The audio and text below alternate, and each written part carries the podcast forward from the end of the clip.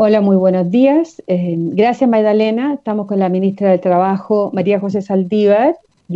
vamos a hablar, ella está en el ojo del huracán, ¿no es cierto? Porque su cartera es Trabajo y Previsión Social. Y el Banco Central estima que con el actual nivel de cuarentena la economía va a caer entre un 20 y un 25% en mayo y también en junio. Y recién a mediados del 22 la economía va a volver a crecer al nivel del año pasado. La recuperación de dos años más implica un alto desempleo de aquí al 21. ¿Cómo ve usted el panorama, ministra María José Saldívar, en materia de empleo? ¿Van a aumentar los dos millones de desempleados que tenemos hoy día?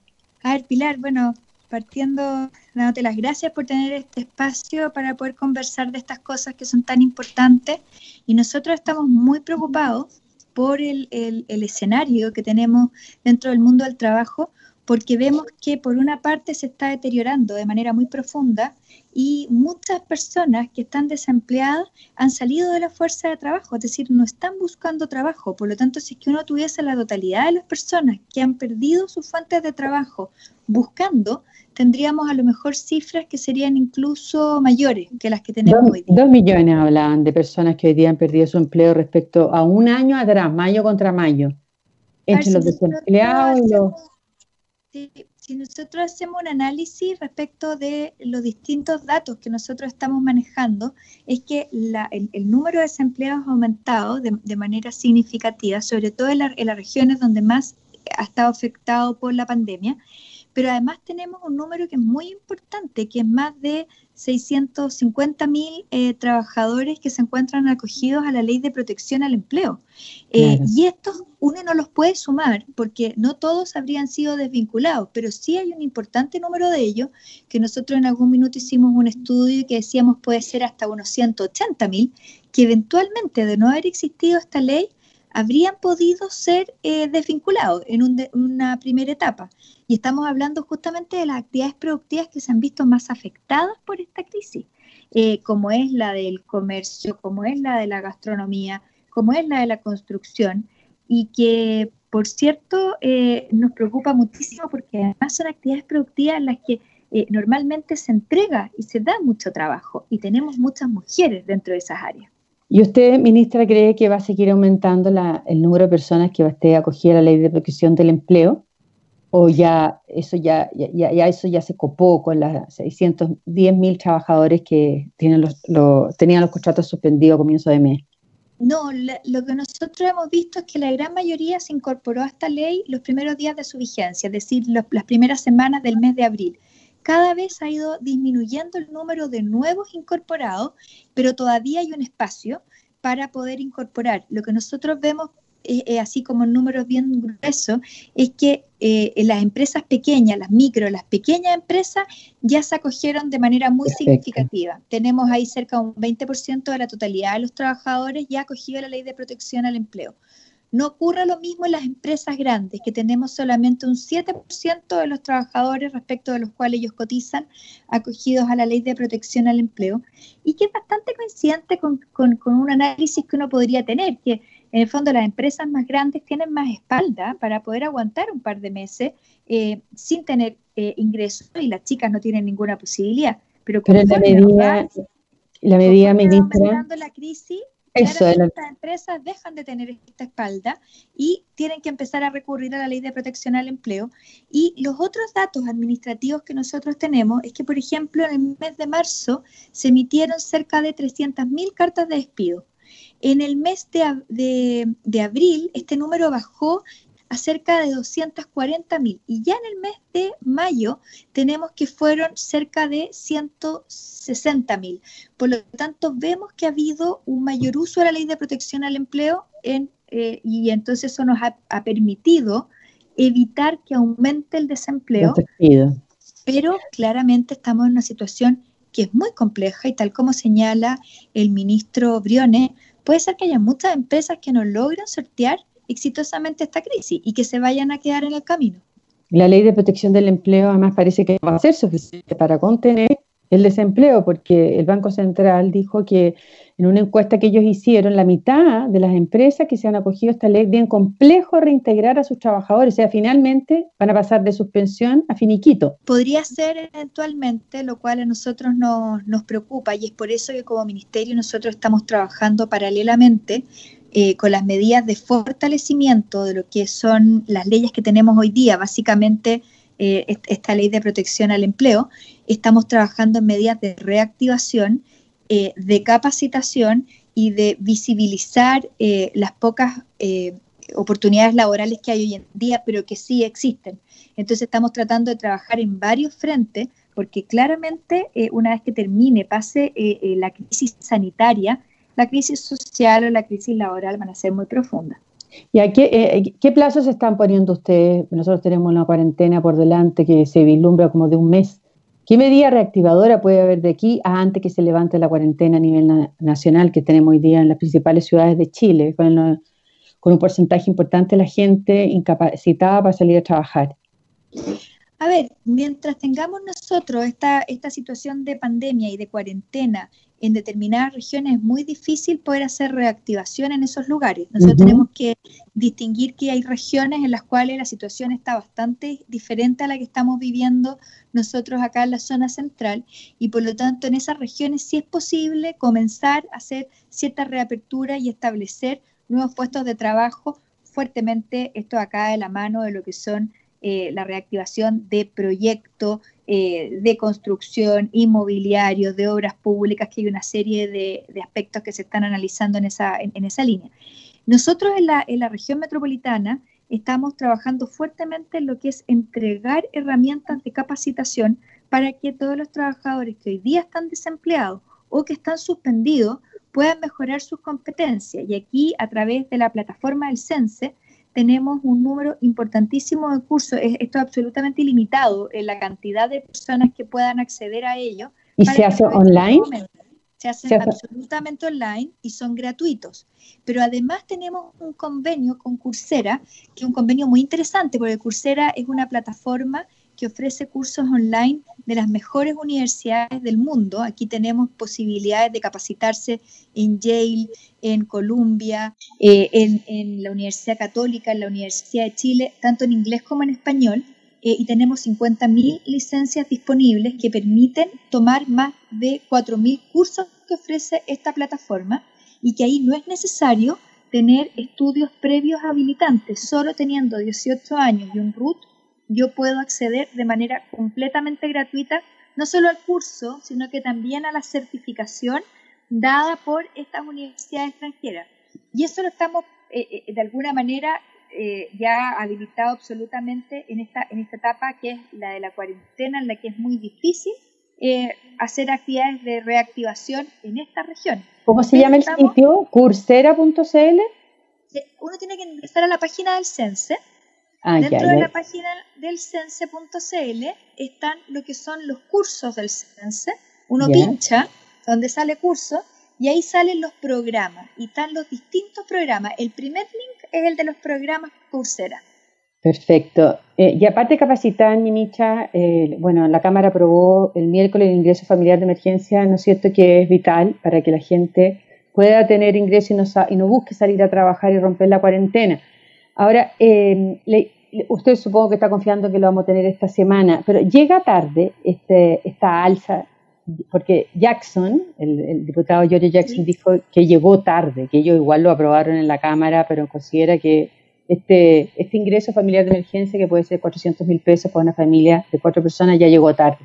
¿Está llegando tarde? A ver, este ingreso familiar de emergencia es una mejora a una ley que tenemos actualmente vigente.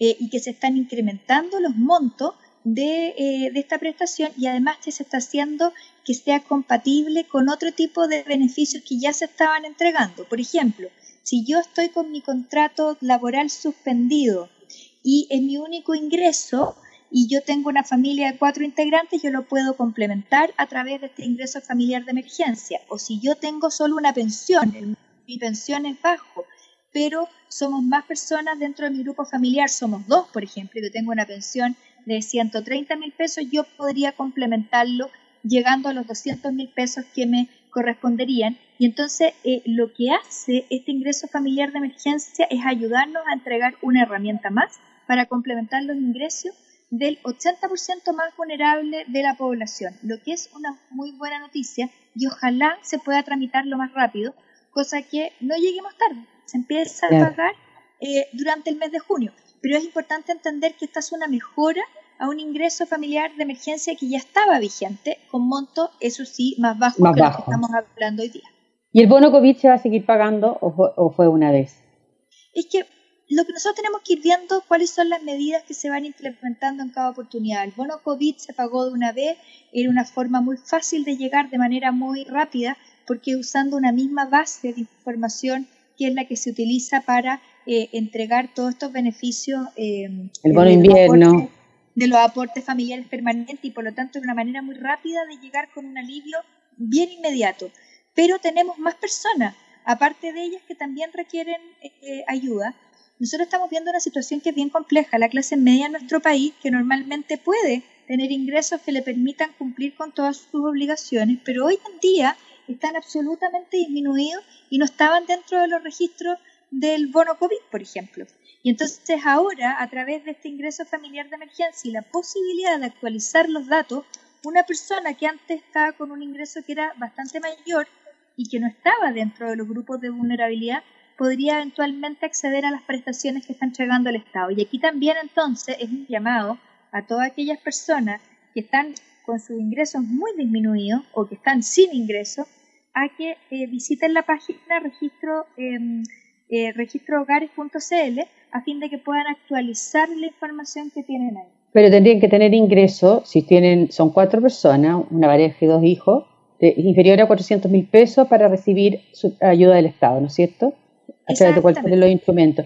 ¿Qué pasa con la solución para los independientes que dan boleta? ¿Eso todavía está en trámite y no tiene una solución?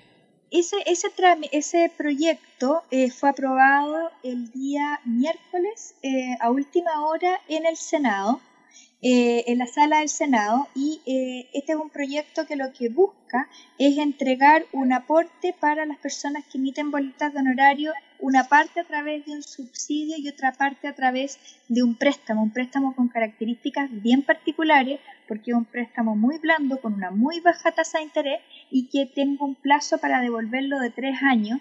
Entonces, realmente es una, es una posibilidad para quienes emitan boletas de honorario. Ministra, obviamente que con, problemas en sus ingresos. Por supuesto. Ministra María José Saldívar, ¿cómo cubrir los inmigrantes irregulares que desafían la cuarentena para comer y no pueden inscribirse en el registro social de hogares porque están marginados de cualquier beneficio?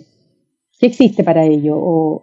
A ver, lo primero que es súper importante tener presente que en nuestro país toda la normativa laboral y de seguridad social contempla a los eh, inmigrantes. ¿ya?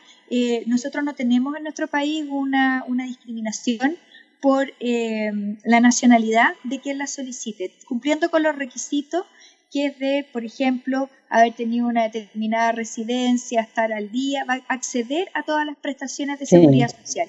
Y es por eso que hay muchos inmigrantes que están recibiendo las prestaciones porque ya estaban regulares, ya se había regularizado la situación lo mismo que muchos que son trabajadores dependientes hoy día que también están recibiendo las prestaciones del seguro de cesantía o la ley de protección al empleo u otra.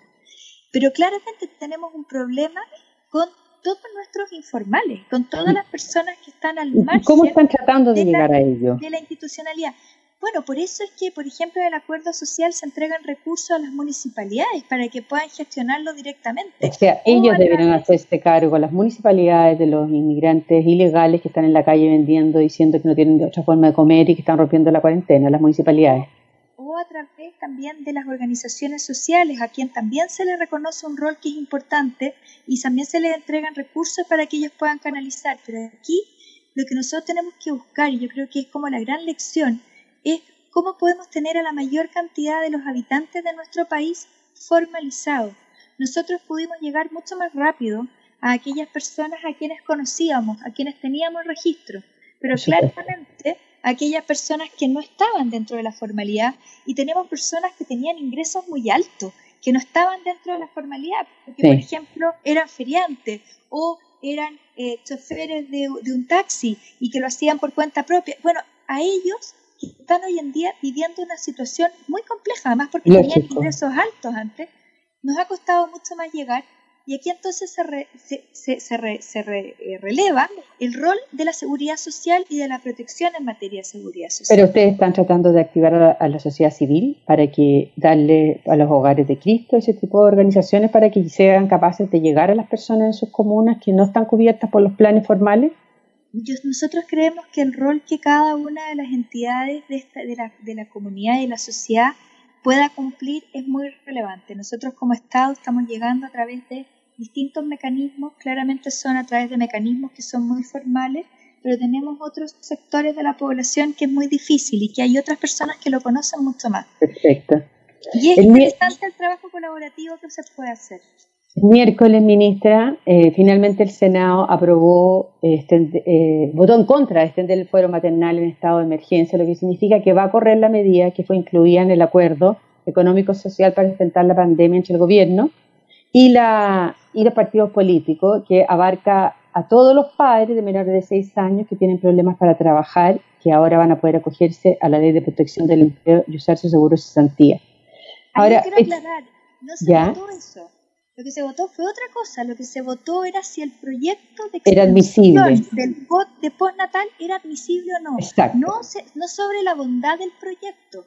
Y aquí es bien importante tener esto presente porque los proyectos son inadmisibles cuando irrogan gasto. Y aquí, por más que se dijo que no tenía gasto, tiene un gasto de solamente el proyecto que venía de la Cámara de Diputados, sin proyectarlo a lo que debiera ser 100 millones de dólares. Si yo lo proyecto a lo que debiera ser porque se prorrogó el estado de catástrofe, llegaríamos a cerca de 180, 160 millones de dólares. O sea, tenía un gasto y un gasto bien significativo. Y lo segundo es que es un tema de seguridad social y la seguridad social solamente puede ser de iniciativa del presidente.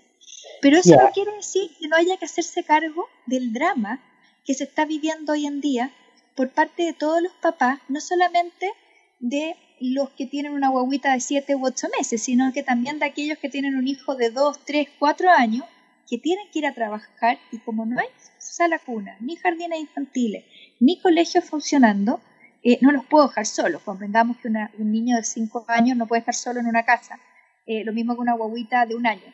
Y por lo tanto tenemos que hacernos cargo de esta realidad. Y como ejecutivo lo que nosotros hemos planteado es que la medida que se estaba discutiendo es una medida que eh, abarcaba un grupo súper reducido de mamás. Solamente para que se hagan una idea, nacen al mes 20.000 guaguitas en nuestro país y solamente 7.000 tienen derecho a permiso maternal. Las otras 13.000 no tienen derecho, ya sea porque la mamá no cumplió con los requisitos, o era estudiante, o era trabajador informal. Y esta medida solo beneficiaba a ese grupo de mamás que habían logrado tener eh, prenatal. Y nosotros tenemos 1.600.000 niños menores de 6 años en nuestro país. Eh, y por lo tanto, cuando uno analiza estos números, uno dice, chuta, eh, un, proyecto que beneficiaba a 22.000 niños gastando 100, eh, millones de, dólares versus darle una solución a 1.600.000 niños, nos hace sentido de que tenemos que ser muchísimo más ambiciosos y llegar a mayor cantidad de padres que hoy en día están con una dificultad enorme. ¿Y usted confía, ministra, que en, el, en la Cámara de Diputados, donde se tiene, ahora tiene que ir, perdón, a comisión mixta, porque la Cámara de Diputados ya aprobó este proyecto de extender el postnatal, ¿usted confía en que ahí se va a declarar de nuevo inadmisible eh, a pesar de que el Senado rechazó su admisibilidad raspando, con solo cuatro votos de senadores de la oposición, incluso un senador oficialista votó a favor de la admisibilidad, el senador Sandón, y que la Cámara de Diputados y Diputados de RN apoyan, apoyando este proyecto, como las diputadas Núñez, la diputada Sabat, eh, Osandón y el diputado Fuensalida. Entonces, ¿qué posibilidades hay de que vuelvan a aprobar la admisibilidad del proyecto que usted considera inconstitucional, regresivo y que abarca muy pocas personas. Bueno, en ese sentido, cuando uno ayer oía las intervenciones de los senadores, muchos de ellos no votaron por la admisibilidad o la inadmisibilidad. votaron por el fondo del proyecto, por lo que hacía el proyecto. Eh, y es por eso que nosotros como Ejecutivo creemos que si llevamos una propuesta que dé una solución concreta a estas, estas familias que están viviendo hoy en día realmente este drama de no tener con quién dejar a un hijo si tengo que volver a trabajar. ¿Y esa propuesta quedó en el acuerdo, ministra? ¿Perdón? Esa propuesta quedó en el acuerdo económico-social entre los partidos y el gobierno del día domingo o no quedó, porque hay, hay presidentes de partidos que dicen que eso no quedó en el acuerdo, esta solución general para los niños menores de 6 años, para los padres que se puedan acoger a la ley de protección del empleo, y otros que dicen que sí está incluido explícitamente. Eh, está en la letra F del acuerdo. Eh, la verdad de las cosas es que, es que a mí me tocó exponerla. Eh, no sé si a lo mejor no se entendió eh, del todo, pero quedó en el documento. Eh, pero, pero yo creo que, el, punto es más de fondo, decir está o no está. Eh, yo creo que es algo que es mucho más, más, más, de peso, que es que tenemos que hacernos cargo de esta situación. Yo creo de verdad que no hay nadie que crea de que una guaguita, porque su mamá haya tenido derecho al prenatal y al postnatal, tiene más derecho que otra exactamente de la misma edad que no haya tenido derecho al prenatal o al postnatal, ¿no es cierto? Yo creo que ese es un primer punto. Y también creo que no hay nadie que pueda defender que la necesidad de cuidado y de no dejar solo a un menor de seis meses, ocho meses o diez meses es bastante similar a la necesidad de cuidado y de imposibilidad de dejarlo solo respecto a un niño de uno, dos, tres o cuatro años. Em, Pero hoy día cubriría hasta los seis años, ¿no? La propuesta en el acuerdo. claro, porque es en edad preescolar. Perfecto. ¿Y cuál es su opinión de estos parlamentarios oficialistas que aprueban proyectos inconstitucionales? A ver, yo, yo creo que aquí nosotros tenemos que cada uno cumplir un rol y uno puede, y ahí yo creo que quiero relevar las intervenciones de algunos parlamentarios, tanto de gobierno como de oposición, que se centraron en lo que se estaba discutiendo, que era la, admisibilidad y no el fondo, porque el fondo lo tenemos que discutir en otra, en otra oportunidad. Eh, si usted me pregunta a mí, eh, Pilar, a mí me tocó implementar el postnatal de seis meses. Yo fui superintendenta en ese minuto y yo estoy absolutamente de acuerdo con que el postnatal debe ser igualitario y debe durar una, una, cantidad de tiempo lo suficiente para poder generar el vínculo. Nosotros lo implementamos en dos semanas para poder estar pagando y eso que había mamás y ya habían terminado su postnatal y que podían volver a incorporarse. Por lo tanto, eh, estoy absolutamente clara con la importancia de esto, pero al mismo tiempo creo que no nos podemos olvidar que hay muchas mujeres en nuestro país que porque no tenían un año de afiliación no pueden acceder al prenatal y al postnatal. Y muchas mujeres en nuestro país que tienen, y muchos hombres en nuestro país que tienen niños menores de 6 años y que no los dejarían solos en su casa por ningún motivo. Ministra, no vamos, no vamos a alcanzar a tocar el tema previsional que me habría gustado, pero bueno. Cuando quiera. Muchas gracias, ministra María José Saldívar. Muchas gracias, que esté muy bien. Un millón de gracias. Hasta luego. Chao.